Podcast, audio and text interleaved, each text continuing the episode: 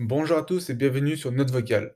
Aujourd'hui, j'aimerais parler de de quelque chose qui attise, heu, la curiosité quand je dis que je suis en couple avec une personne qui vit à l'autre bout du monde. Eh bien, cette personne, je l'ai rencontrée au Japon et donc, bah, j'ai envie de parler, heu, de cette relation, de comment on s'est rencontrés, de comment est-ce qu'on a vécu notre relation, heu, avant le corona, comment est-ce qu'on la vit aujourd'hui et comment est-ce qu'on compte la vivre, bah, dans le futur proche.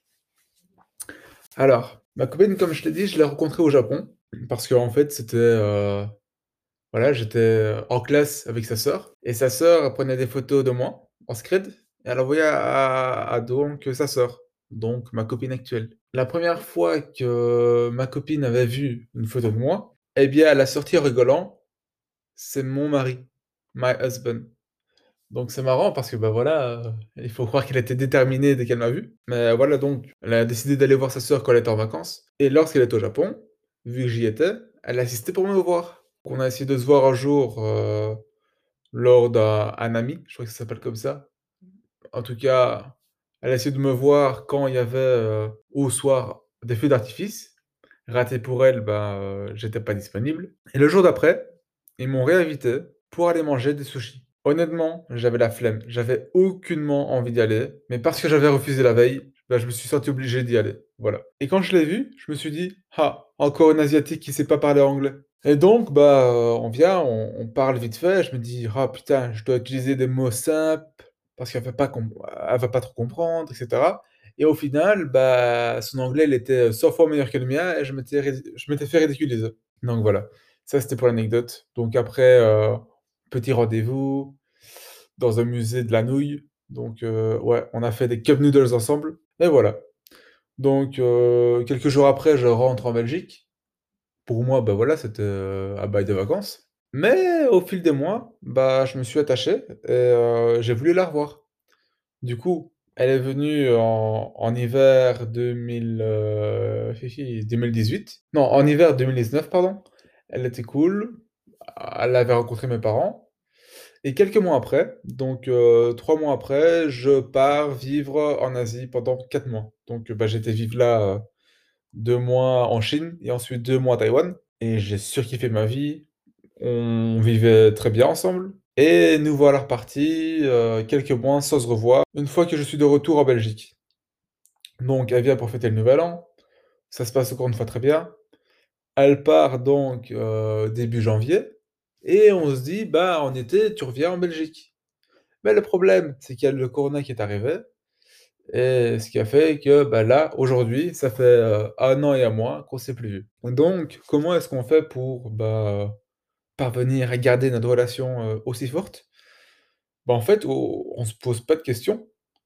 En fait, ça fait partie des règles du jeu auxquelles on a voulu, heu, jouer. Bon, évidemment, ça, c'est quelque chose qu'on n'aurait pas pré qu'on n'aurait pas pu prévoir. Mais ouais, on a décidé de vivre l'un de l'autre, donc s'il devait arriver un truc, bah, on serait embêtés de pas pouvoir se voir. Après, c'est pas quelque chose qu'on prend comme une fatalité.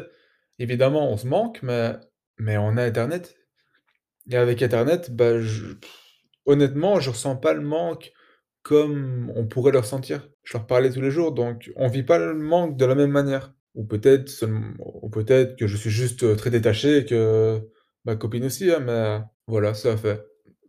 On ne le prend pas comme une fatalité et on se dit: «Ouais, à un moment ou à un autre, on sera de nouveau réunis et là, heu, on vivra notre meilleure vie».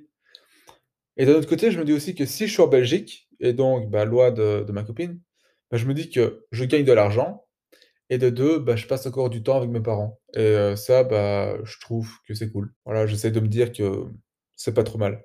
Et donc, comment est-ce que je prévois de la rejoindre? Parce que oui, c'est moi qui compte aller, heu, vivre là-bas. Eh bien, j'aimerais pouvoir la rejoindre en janvier 2022. Normalement, c'était prévu pour 2021, donc janvier 2021.